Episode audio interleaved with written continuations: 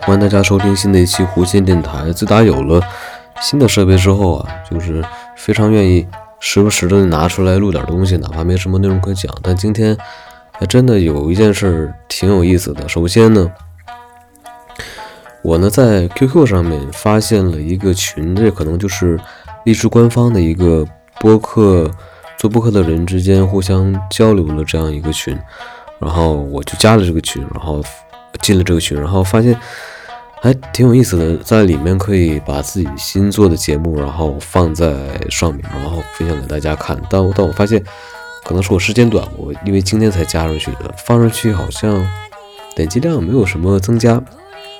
而且说话的人不是特别多。虽然加的人非常多，一千九百多人，一千九百九十一还是一千多少，非常多的人，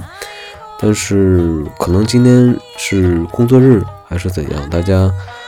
发言并不是十分之踊跃啊，但也很好，省得他像以前我加过一个群，以前出去玩之前会找一些攻略，然后会加一些相关的群，问一下那边呃具体环境还有这个是怎么样子的啊。之前那个群，那就是一会儿来一条信息，一会儿来一条信息，反正倒也挺烦的。这个群现在这个状态倒也很符合我的个性，非常安静，然后。不是非常吵闹，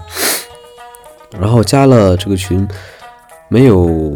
呃两个小时还三个小时呢，然后在群里的一个人就私私信我，就是临时会话，QQ 上面有一个功能叫临时会话，就是你可能你们双方你们对方你们两个人之间不是 QQ 好友的关系，但我在一个群里面也可以说话，他就非常有意思，说说朋友需要供稿吗？我说。呃，我说供稿供什么稿？就是他他跟我说说你需不需要我给你提供一些什么笑话类啊什么之之类的这个呃稿子？我说我我说我暂时不需要。然后我这就一个人。然后啊啊，我忘了，他一开始跟我说的是说有没有什么工作可以提供给他？我说我怎么提供给你工作呀？我说我就是一个人做电台。然后一切一切都是一个人做，我说没有工作可以提供给你啊，啊，他还是类似淘宝客服那种语气说，需不需要开一个什么呃笑话类的栏目，然后我给你提供一些笑话，我说不用啊，然后他说那需不需要我给你编辑策划什么之类的，我说我说不用不用啊，但是我仿佛跟他交流，不知道是我表达的不清楚还是怎样，我感觉我表达的够清楚了，我的意思就是我不需要啊。然后他还是一直在说需不需要供稿，然后需不需要我开什么呃搞笑的栏目，还推荐我说推荐我弄一个什么彩票预测的栏目，然后啊可以增加跟听友的互动，然后怎么以以此牟利？我说我说我做电台是因为一个是喜欢，另一个是可以记录一些自己的事情。如果说你让我做一些我不喜欢的事情，那那我做做播客干嘛？那不自己。找找罪受吗，然后我说那不需要，那他说那他一直就是在说需不需要给供稿，然后我说那你既然这么喜欢弄电台的这些东西，那你何不如自己开一个呢？我就说那你可以自己开一个电台啊，然后他就说那怎么开电台呢？能不能告诉告诉我？我说呃，你去百度百度搜索一下，那上面就会有很多的相关信息，你就可以自己去照着上面的。一步一步去做这个电台。他说不，我不看 网页链接，我就想听你给给我讲。于是乎，我就把那个网页上的内容全部拷贝下来，然后给他复制粘贴过去。完，他看了一眼，他说还是需要我得讲。我说那朋友，那没办法了，那嗯，没办法。然后我说那谢谢你朋友这么热心，然后又要给我供稿，又要干嘛的，又要帮我开栏目。我说。嗯，不好意思，谢谢你朋友，但是还是再见吧。于是乎就把他屏蔽掉了，也不知道他会不会因为我给他屏蔽掉了生气。我也不知道他多大，我看他介绍是他在海南那边，然后二十七岁。那我非常疑惑，他是到底是什么是要干什么？我一直没明白他要做什么。供稿的话，你直接在励志电台里面给我投稿就好了，或者说他不知道怎么弄，他不知道怎么弄，他怎么能加荔枝这个交流群呢？非常的费解，而且二十七岁了，应该这一切东西都能玩的非常转吧？不太清楚。还有呢，就是在网上，我说我之前在闲鱼上卖过啊两样东西，一个是其实是卖过三样东西，但有样东西后来我发现我卖还不如不卖，因为卖的话这个运费都比卖的东西要贵，于是乎我就没有卖。卖出去两样东西，一个是我以前买过的两个镜头，然后卖出去了，然后还有一个是我上期前几期节目说过的录音笔，然后坏了一个呃开关键，然后拨片掉了，但是里面可以打开开关，然后把这两个东西卖出去，然后两个加起来，这两样东西加起来，其实应该是三样东西，两个镜头，一个录音笔，三样东西一共赚了七百五十块钱，其实也不叫赚了，就是变废呃废物不算废物利用，就是。你放着也是放着，然后卖出去的话，还能赚回来一点钱。虽然说比买的时候价格便宜非常多，但是总之有钱回来了还是好的。然后说完这件事，还有一件事就是，啊，我回头听了一下我，我总是在说我一直会回听我的节目，当然有许多其他人做完节目了就做完了，他不会再去回头再去听，可能。我不知道他们为什么，然后反正他们不愿意去听，但我非常愿意回去听一下。我发现，真的随着做播客啊，你会发现你的说话的声音，还有你的能从声音听出你当时的心情，还有种种方面嘛。比如说我听听我第一期节目，说话呢是非常的慢，而且呃，貌似没那么开心，然后的一种。非常拖沓，非常有点尴尬辩论的状态，而且这种状态可能一直持续到现在。但我感觉现在要比之前稍微好一点点。还有好几期节目，我发现我好多期节目它的音量都是固定的，有的时候大，有的时候小，有的时候清晰，有的时候模糊，有的时候呃声音是非常快节奏、非常快速的，有的时候是非常慢、非常拖沓。很有意思的一件事，虽然才几十期啊。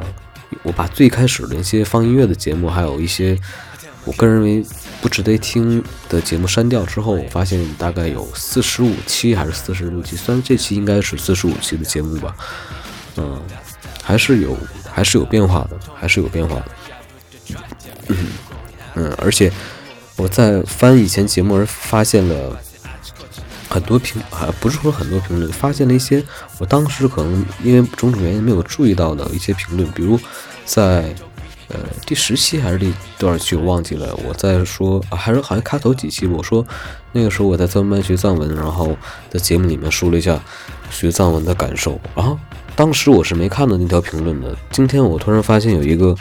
藏族朋友吧，应该是藏族朋友，他在底下留言说非常感谢你学我们民族的语言，然后。他明白这种学一种陌生语言，然后那种困难，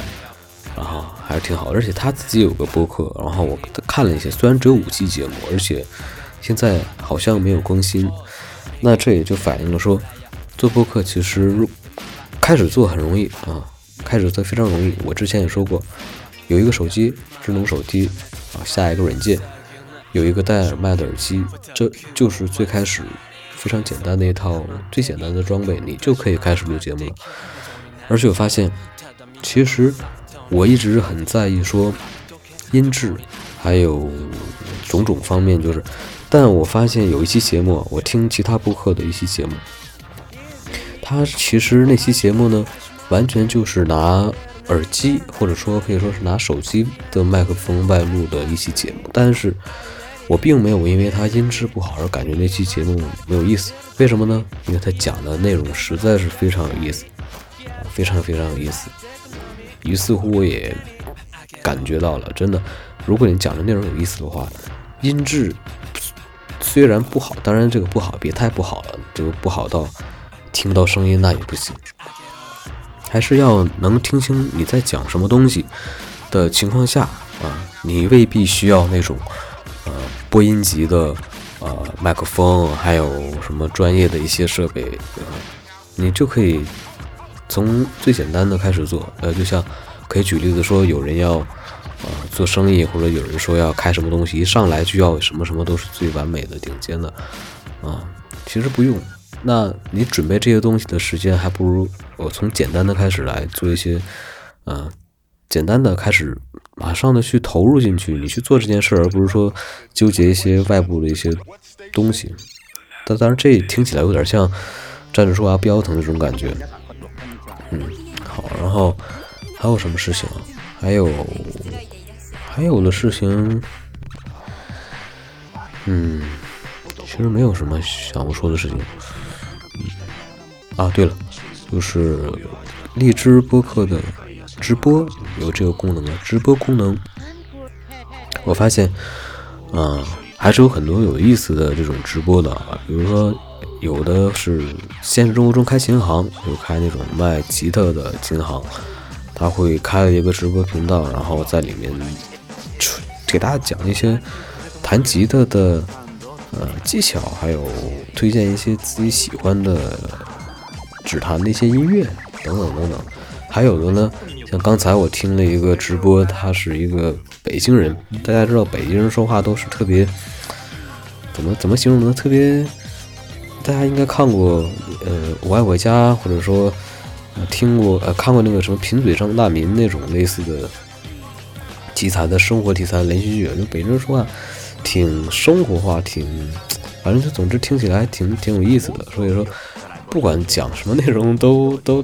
都挺有意思的。他在直播里面讲说他上学时候呃的一些怪癖什么的，都挺逗的。嗯，好了，这期节目先这样吧，下期节目再见，拜拜。